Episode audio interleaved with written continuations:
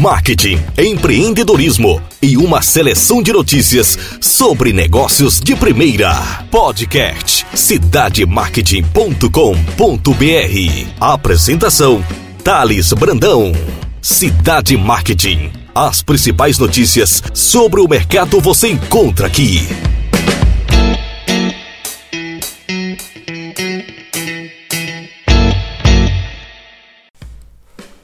Olá pessoal, Thales Brandão do portal cidademarket.com.br trazendo para vocês o terceiro podcast do ano. Para mim é uma satisfação muito grande estar tá dialogando com vocês sobre marketing e empreendedorismo. Eu aproveito a oportunidade para agradecer as pessoas que se cadastraram no aplicativo Castbox e estão recebendo né, automaticamente as notificações e as atualizações do nosso canal de podcast junto ao aplicativo.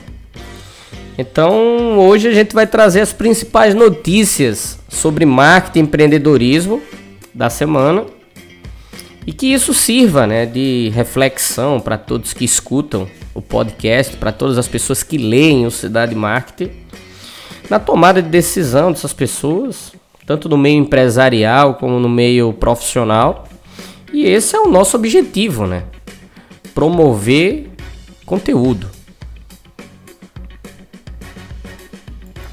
A primeira notícia que eu trago é uma situação que abalou praticamente o Brasil inteiro, que foi o apagão energético que aconteceu essa semana atingindo o Distrito Federal, o Norte, o Nordeste e uma parte do Sudeste brasileiro.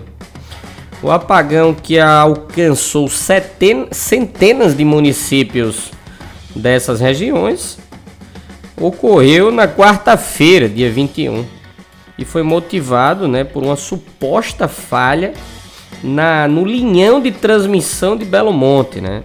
Esse problema já vinha sido dialogado várias vezes pela Agência Nacional de Energia Elétrica, a ANEEL, e o Operador Nacional também de Sistema Elétrico, a ONS.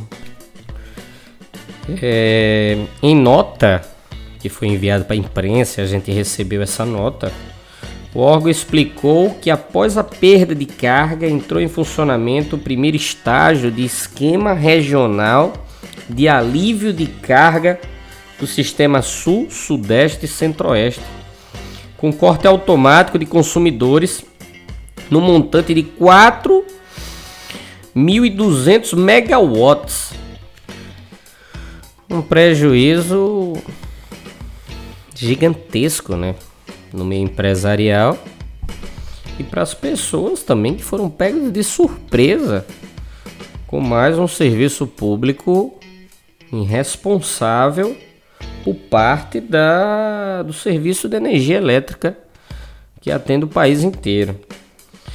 E na quinta-feira, um dia após a situação, o IDEC, que é um órgão de defesa do consumidor, enviou uma carta à ANEEL pedindo apuração das causas do apagão de energia que afetou boa parte do país na quarta-feira. Na carta, o IDEC questiona ao órgão regulador né, sobre quais medidas estão sendo adotadas para identificar as origens das falhas na linha de transmissão e lembra que é papel da agência fiscalizar apurar infrações e aplicar penalidades. Pesquisador do IDEC no segmento energético, Clauber Leite, disse o seguinte: Diante da magnitude do caso, solicitamos também um acompanhamento de perto e transparente do órgão regulador e que se esclareça as causas desse desligamento pois é inegável que houve alguma fragilidade que derrubou um quarto da carga no Brasil. Então tá aí é, uma cobrança efetiva do, do IDEC, que é um órgão de defesa do consumidor, dos órgãos reguladores, né? Então, os órgãos reguladores no Brasil que não são nem eficientes e nem eficazes precisam realmente saber o que é que está ocorrendo na prestação de serviço, principalmente tratando-se tratando de um serviço básico. E então mais de 127 mil unidades consumidoras foram afetadas. A falta de luz interrompeu o funcionamento de metrôs, trens urbanos em algumas cidades, como Salvador e Recife. Muitos semáforos também deixaram de funcionar, provocando um engarrafamento. Em algumas cidades, o fornecimento de energia só foi restabelecido por volta das 20 horas, né? A queda de energia ocorreu 3 horas da tarde, deixando milhares de pessoas no escuro por várias horas. E os consumidores afetados podem exigir reparação de eventuais prejuízos sofridos em decorrência do apagão, alerta o IDEC. Por exemplo, se algum aparelho eletrônico foi queimado, é dever da concessionária de energia consertar, substituir ou ressarcir os clientes, independente de culpa pelo ocorrido. Além disso, também é possível solicitar reparação de danos não materiais, como comprometimento da relação de um trabalho por falta de energia. Então é um prejuízo incalculável, principalmente para as pessoas que estavam trabalhando.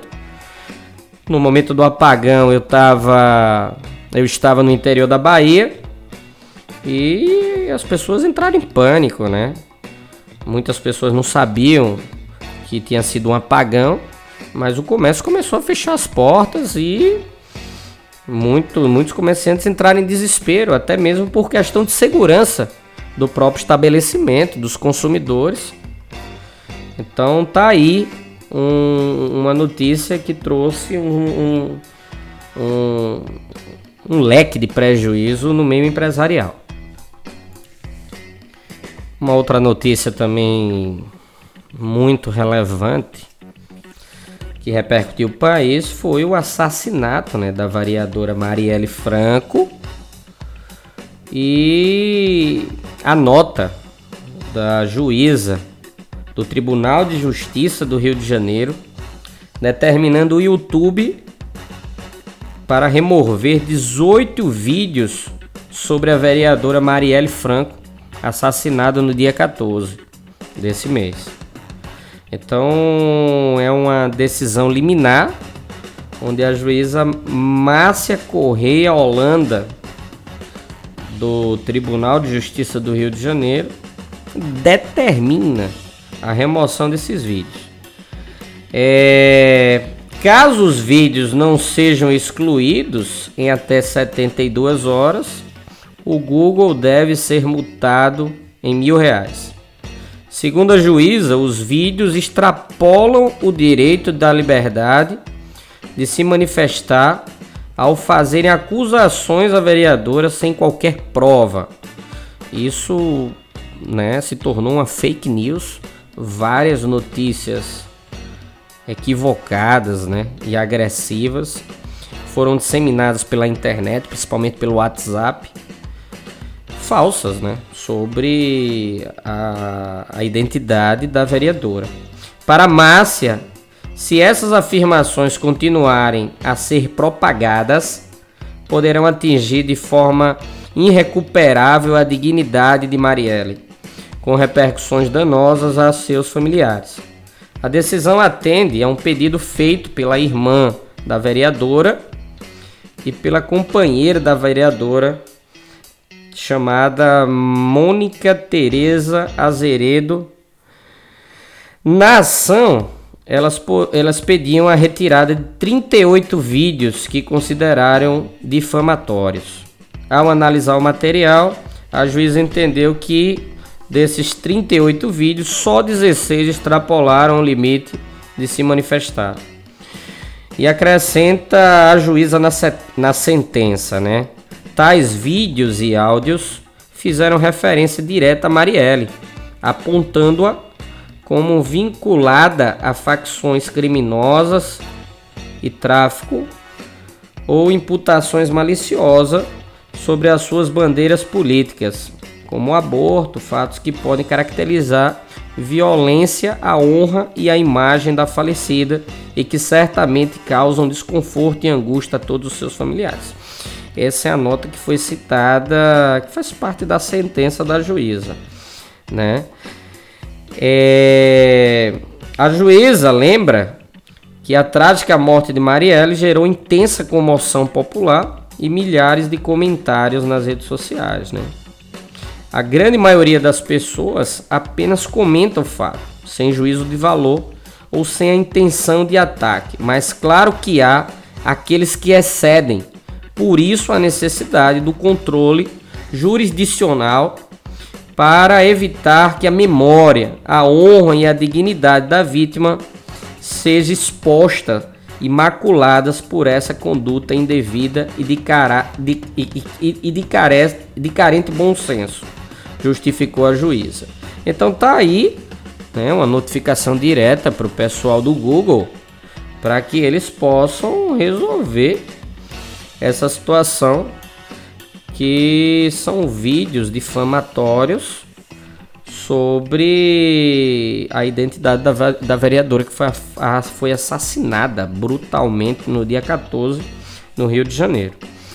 E depois do assassinato da vereadora, né, o Rio de Janeiro vive um estado caótico. Quem acompanha as redes sociais, o Twitter, vai perceber que são pessoas né, da sociedade civil sendo atingida por balas perdidas, né, conflitos em várias favelas e parece ser uma situação que não tem mais controle. Agora vamos falar um pouco sobre o varejo, né? O mercado varejista. Houve uma nota da Confederação Nacional de Comércio de Bens, Serviços e Turismo, que divulgou também essa semana que estima que o mercado varejista criará 10,6 mil empregos temporários na Páscoa. Essa matéria ela foi comentada pelo meu amigo Fred Rocha, um sujeito aí que possui na veia o varejo. Então eu pedi para que ele comentasse essa matéria. O varejo terá a melhor Páscoa dos últimos cinco anos, com uma movimentação de 2,2 bilhões e uma geração de 10,6 mil empregos temporários e um aumento de 3,5% no volume de vendas. Então os números são positivos. É, confirmada essa projeção, seria o melhor desempenho das vendas reais do varejo nessas dat nessa data comemorativa, desde os 4,8% de crescimento verificado em 2013. Na mesma data, no ano passado, o varejo, o varejo registrou o primeiro aumento no volume de vendas ao crescer 1,1% em relação a 2016 após acumular perda de 5,2% em 2015 e 2017, de 2016. Então, em 2017 ainda houve um crescimento tímido em relação a, ao mercado varejista nessa época de Páscoa que tem um, um, um apelo muito forte, tanto religioso como de consumo em si. Em relação ao emprego, em particular, Fábio Bentes né, que é da divisão econômica da CNC, é, acredita que vai haver um aumento no índice de empregos temporários na Páscoa, né? Então, ele diz o seguinte: do total de vagas temporárias oferecidas pelas atividades envolvidas com a Páscoa, 7,7% deverão se tornar postos de trabalho efetivos. Então, o Fábio, para ele, vai haver realmente um, um, acolhimento das pessoas que vão transitar, né? por esses empregos temporários e essas empresas vão efetivamente contratar essas pessoas.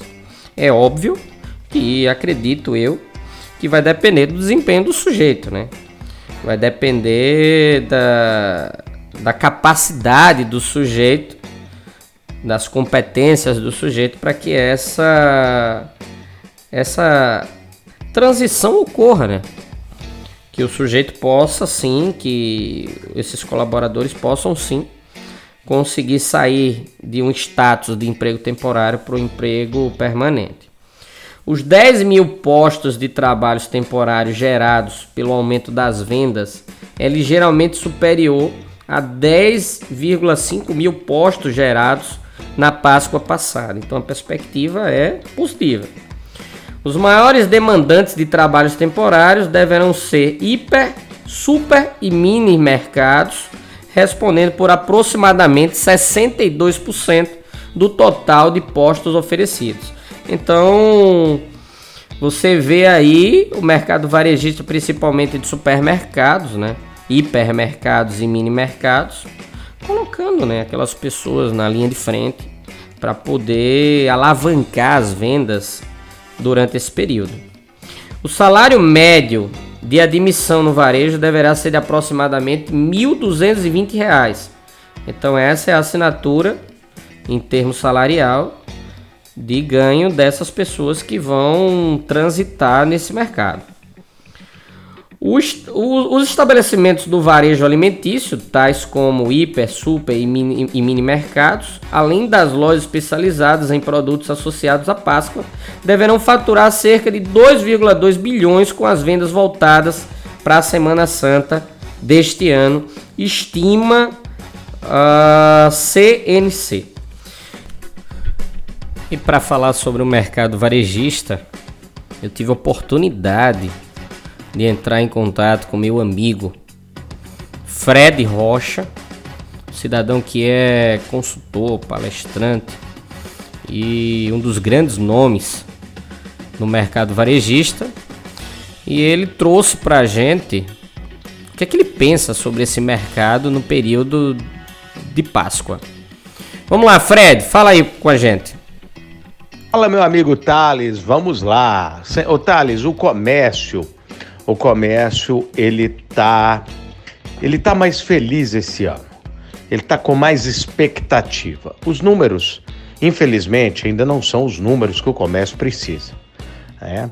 E nem essas contratações anunciadas são realmente gigantescas, né? 10 mil. Se a gente for dividir no Brasil aí, né? Porque a CNC fala de números nacionais, não é muita gente. Outra coisa, esses empregos temporários são geralmente para a turma lá do visual merchandising, o pessoal que está lá no trade, no supermercado, para ajudar a vender os ovos de Páscoa. Então é, um, é um, um tempo muito pequeno, mas eu acho que tudo soma positivamente. O que anda estranho é o consumidor. O consumidor, Thales, ele não está enxergando os ovos de Páscoa da forma que a indústria gostaria que ele enxergasse. Eles não estão tendo percepção de valor que tinham antes. Porque, olha só, ele está comparando, você deve estar tá vendo vários posts por aí, o consumidor final comparando os valores dos ovos de Páscoa com os chocolates.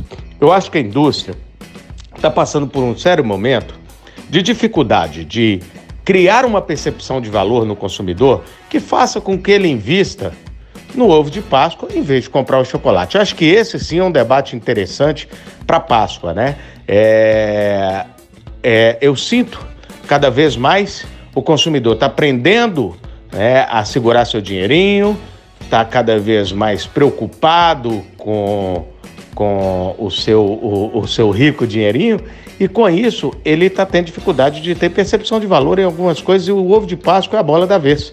Ano passado já notei, esse ano mais forte ainda. Quer dizer, e aí, indústria? Nós vamos ter que caprichar mais nesses ovos para ver se o cliente né, compra esses ovos com a percepção de valor que eles precisam. É isso aí. Mas o comércio está começando a entrar na linha. Uma pena que é um país, o nosso país, Thales, ele tem muita pouca infraestrutura. Então, quando as coisas melhoram, não é do dia para é, não é do dia para noite que as coisas vão acelerar. Mas vamos lá, pelo menos agora a gente está subindo de novo. Ainda sobre a Páscoa, vou trazer uma notícia aqui do Procon de São Paulo, que é um órgão muito atuante, a Fundação Procon em São Paulo, onde ele encontrou diferença de até 91% no preço dos ovos de Páscoa. Então é preciso muito cuidado na hora que vocês forem adquirir essas guloseimas aí no período comemorativo. O Procon citou, né, aqui em sua nota que chegou para a gente, que a maior diferença encontrada entre os ovos de Páscoa foi de 91,24% no ovo su surpresa Pet Cachorros de 150 gramas da Nestlé.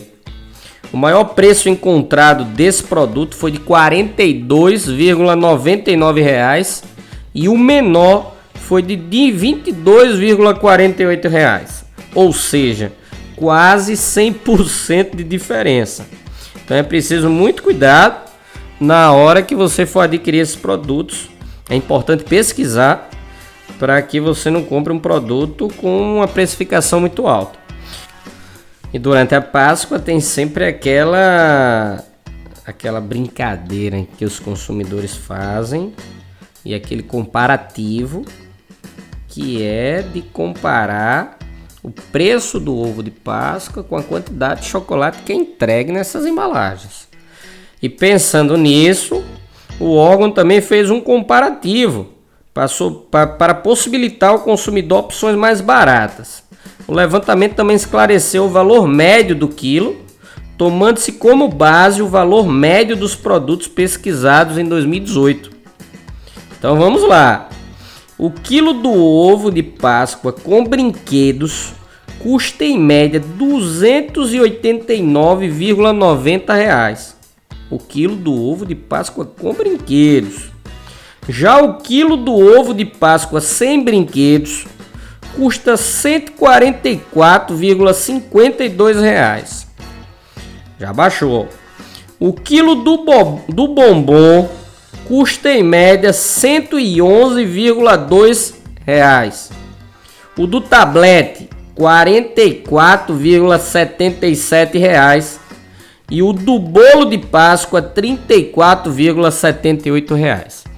Então esse comparativo sempre vira meme nas redes sociais. Tá aí um alerta do Procon para que o consumidor tome ciência do que efetivamente ele vai comprar, né? Quanto é o valor real do quilo do, do, do ovo de Páscoa que você está comprando?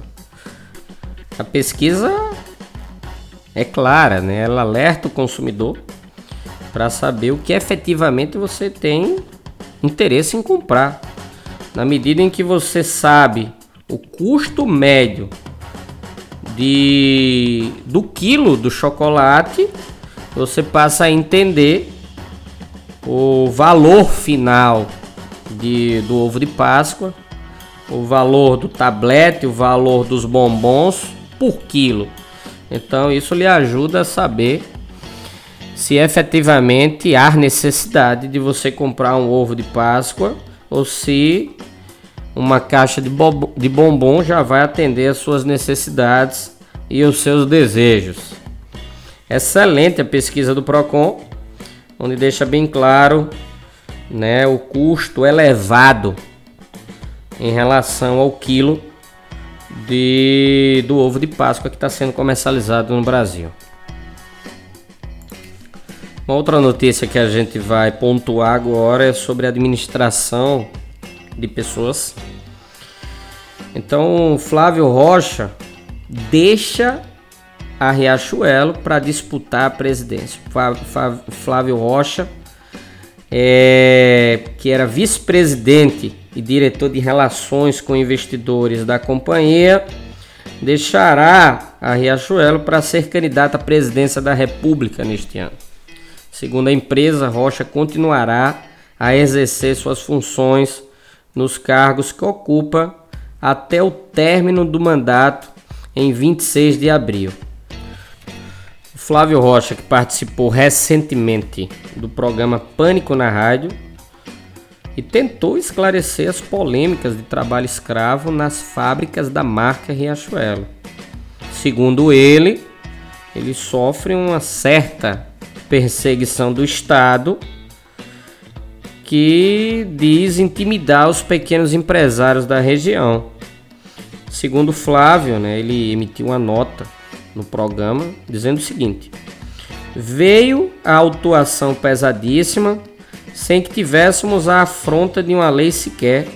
O Estado tentou destruir o programa de incentivo da empresa sem alegar um artigo.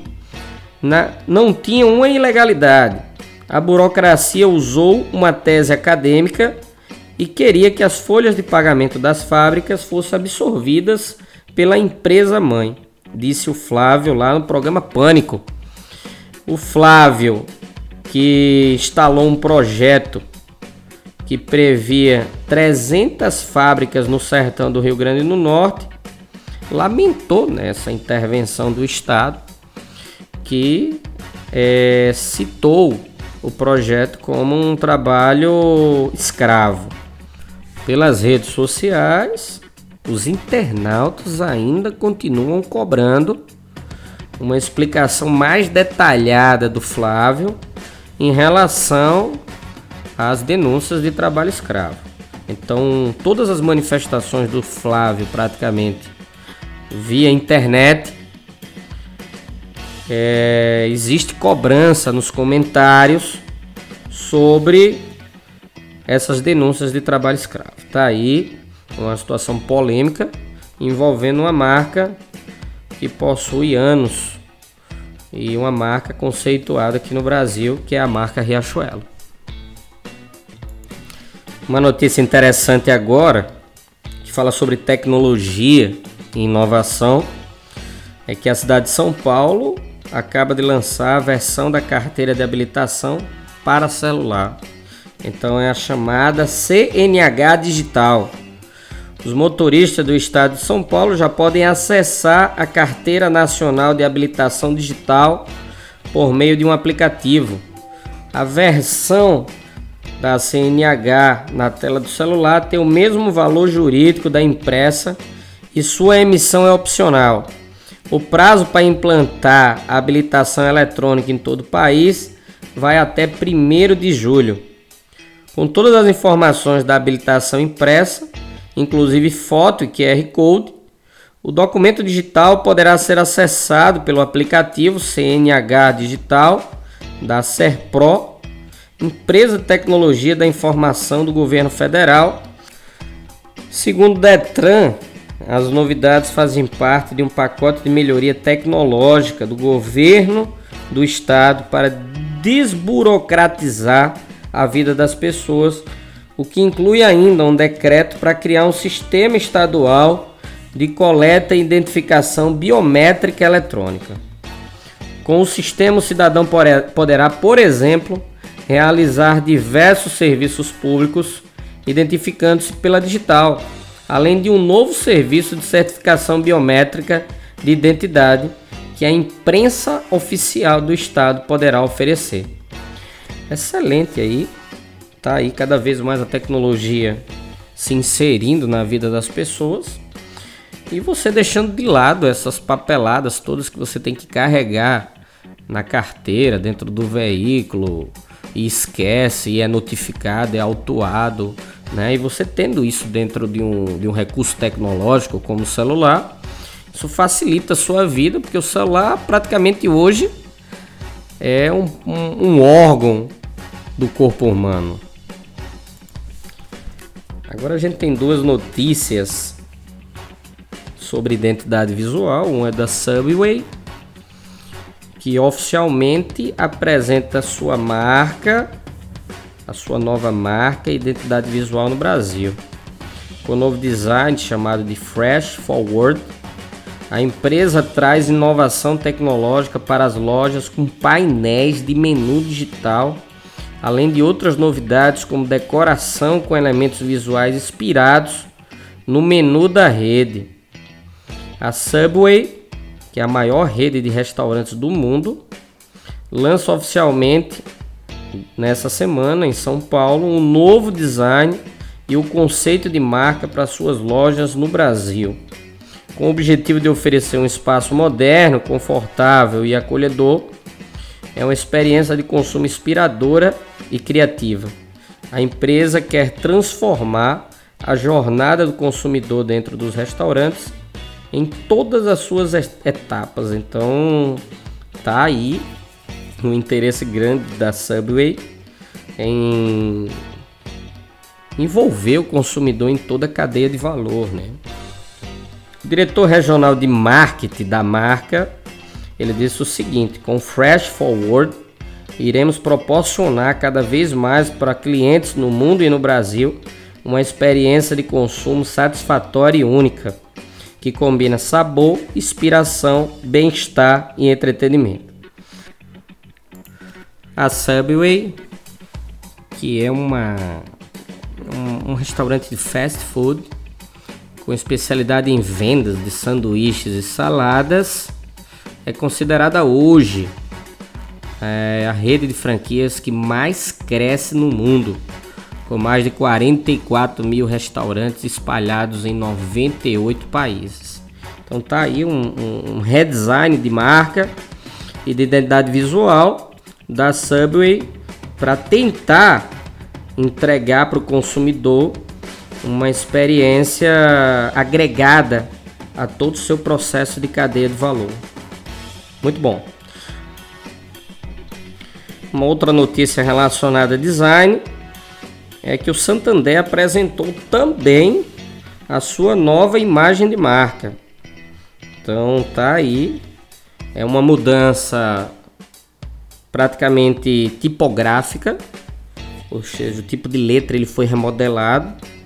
E a presidenta mundial de Santander, Ana Botti, apresentou essa semana em reunião aos acionistas em Madrid a nova imagem da marca do banco, mais moderna e adequada aos canais digitais e móveis, para adaptar-se ao novo ambiente, transmitir melhor a cultura corporativa e reforçar a estratégia de transformar-se em uma plataforma digital aberta de serviços financeiros, com o objetivo de alcançar a meta de 30 milhões de clientes digitais no mundo em 2018.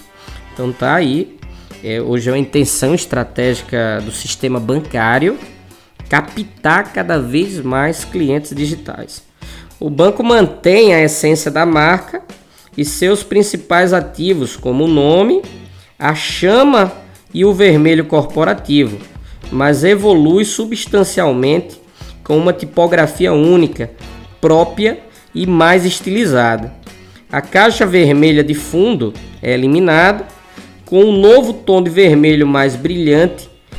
Quem assina toda a mudança da marca é a Interbrand, que hoje é considerada a consultoria internacional líder em desenho de marcas. Então tá aí a, o redesign da marca do Santander para tentar né, captar ainda mais clientes no segmento digital. Agora temos mais uma outra notícia sobre consumidor. A Ford anunciou de forma desesperada inclusive através de apelo, para que os donos da Ranger não usem carro até realizar recall. A Ford anunciou essa semana no Brasil um recall da Ranger modelos 2005 e 2006, recomendando que os veículos afetados não sejam utilizados até a desativação dos airbags dianteiros que podem lançar fragmentos metálicos no interior do veículo em caso de acidente. Os dispositivos chamados de airbags mortais estão relacionados a 22 mortes no exterior e provocaram o maior recall da história, com cerca de 2 milhões de veículos só no Brasil. Os proprietários desses veículos devem ligar imediatamente para o centro de atendimento da Ford pelo telefone 0800 70 33 673 para confirmar se esses veículos estão envolvidos. Caso seja confirmado, a empresa removerá o carro para desativar os airbags, que será a primeira fase desse recall. O serviço gratuito deve levar 25 minutos para carros equipados apenas com airbag do motorista e 45 minutos se tiver também o do passageiro. A partir de 7 de março, os mesmos proprietários serão convocados novamente para substituir os insufladores dos airbags que serão reativados. Então tá aí esse esse esse airbag chamado airbag mortal que já afetou o mundo inteiro. A maioria das pessoas que foram afetadas tiveram cortes profundos no pescoço, feitos pelos estilhaços de metal. Algumas lesões foram confundidas com facadas ou tiros. Defeito no equipamento envolve veículos também no Brasil. Em vez de salvar vidas, esses equipamentos defeituosos abre forte demais e lançam estilhaços de metais contra os ocupantes do veículo. Eles foram produzidos pela empresa chamada Takata, uma das maiores fornecedoras de airbags do mundo.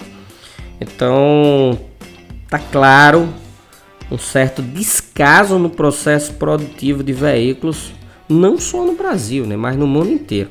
No Brasil a situação é crítica é, é situação criminosa. Praticamente todos os veículos que você adquire é, rapidamente eles são notificados, né? Os proprietários são notificados para fazer reparos de falhas no processo produtivo. E não são falhas pequenas, são falhas graves que podem causar a morte de qualquer pessoa que consuma esses produtos. Um, existe um certo é, protecionismo dessas indústrias montadoras aqui no Brasil, que até agora ninguém foi preso com tanto recall praticamente toda semana de veículos de várias marcas na linha de montagem brasileira. Precisamos ressaltar a importância do recall. Não existe recall por defeito que não sejam sérios. Segundo o Código de Defesa do Consumidor, o chamado deve ser feito quando houver um defeito de fabricação que coloque em risco a vida do usuário. Uma vez anunciado o recall, não existe limite de data para fazê-lo. O que pode ocorrer é a montadora determinar uma data de início do atendimento e não uma, e não uma para o fim. Qualquer problema, como demora no agendamento, lentidão no reparo e mau atendimento, deve ser denunciado em um PROCON local. Os consertos devem ser totalmente gratuitos, já que trata-se de um problema do fabricante, do fornecedor. E a notícia final é uma notícia polêmica envolvendo o Nubank e os bancos brasileiros. Né? O Nubank abriu uma denúncia contra os bancos brasileiros no CAD. A Superintendência do Conselho Administrativo de Defesa Econômica decidiu abrir um inquérito para investigar os bancos Santander, Itaú, Banco do Brasil, Caixa e Bradesco, com a sustentação na denúncia feita pelo Nubank, uma fintech brasileira de que os bancos estariam dificultando a livre concorrência no mercado de cartões de crédito no Brasil. Segundo apurou né, a equipe nossa do Cidade Marketing, a denúncia refere-se que os bancos brasileiros estariam impedindo que seus clientes inserissem débito automático como status para pagamento de suas faturas no cartão de crédito. Em nota, é, o pessoal do, do Nubank né, deixou claro para a gente, do Cidade Marketing, que acredita que ter um mercado livre e competitivo garante que as pessoas tenham a liberdade de escolher os melhores serviços para elas independente de qualquer restrição que o mercado imponha.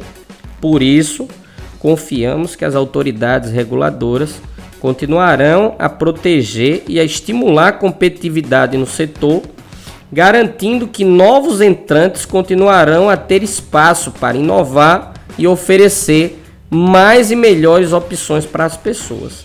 Essa foi a nota que a gente recebeu da Catarina Sicarelli, responsável pelo departamento de, com de comunicação do Nubank. Para entender todas as partes dessa, desse conflito, eu entrei em contato com os bancos e eu só recebi resposta de alguns, onde eu vou citar aqui. O Itaú Unibanco disse que o Itaú em seus mais de 90 anos de história, sempre se pautou pela livre iniciativa e entende que a competição é positiva, não só para o sistema financeiro, mas para todo o país. O banco refuta qualquer acusação de promover barreiras que dificultem a atividade de novos agentes de mercado e acrescenta que apresentará sua manifestação ao órgão de concorrência no devido prazo confiante de que suas condutas serão consideradas legítimas. Então tá aí a nota do Itaú. Recebemos também uma outra nota do Banco do Brasil. O pessoal entrou em contato comigo e ele disse o seguinte: o Banco do Brasil prestou todos os esclarecimentos solicitados pelo CAD e nega que adote práticas comerciais que firam as boas práticas de mercado. O Bradesco, Santander e a Caixa não responderam aos pedidos é, até o final da matéria em que eu escrevi, que foi na sexta-feira. Então tá aí um entrave para o Nubank, né? E o Nubank ainda acrescenta o seguinte na denúncia, né? Uma denúncia que foi aberta em maio de 2017. Ele diz que pode haver uma integração entre os bancos para atrapalhar a conduta do Nubank no Brasil bem como um assédio das empresas a funcionários estratégicos da startup. Então ele ainda acrescenta na denúncia, né, do bloqueio, né, do débito automático, ele ainda acrescenta assédio aos seus funcionários e um complô, né, do, dos bancos em relação a o crescimento do Nubank no, no país. Tá aí essas foram as principais notícias da semana do nosso podcast. Eu queria mais uma vez agradecer a companhia de todos. Como eu já disse, estamos, estamos evoluindo em termos tecnológicos, em termos de citações. E eu queria desejar uma excelente semana para todos e que todas essas notícias sirvam para que a gente possa refletir sobre como está funcionando o mercado no nosso país. Um grande abraço e sucesso para todos.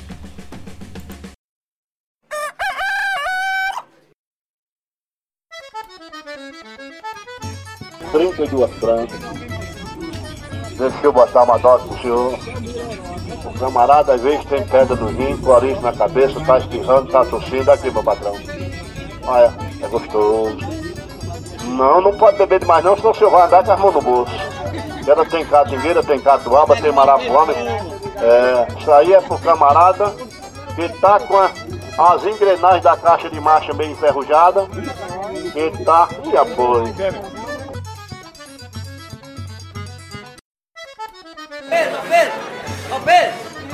O despacho, ó o despacho! Tomate, cebola e pimentão de um real. É o balaião de um real. Moça bonita não paga, mas também não leva. Para levar tem que pagar, tem que trazer ó o din-din.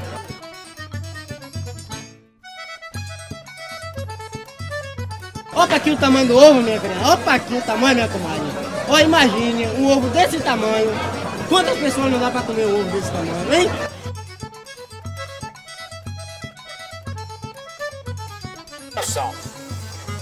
Arranjei uma namorada toda metida faceira. Ela dizia, amor, quero coisa de primeira. Eu botei pra trabalhar vendendo roupa pela feira. Eu botei pra trabalhar pulando roupa pela feira. A feira de São Joaquim, a melhor feira que há. Você encontra o abará, você encontra o acarajé, o camarão você vai encontrar.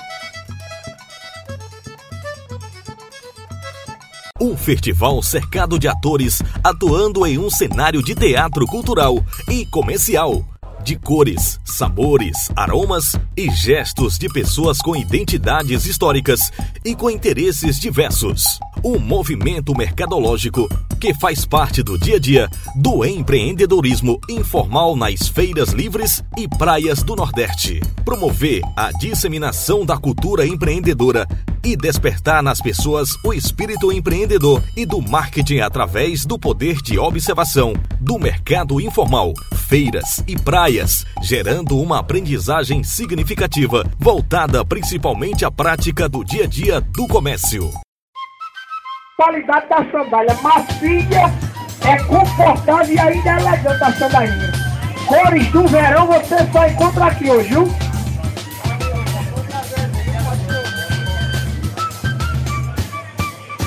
Essa é a promoção de sandália.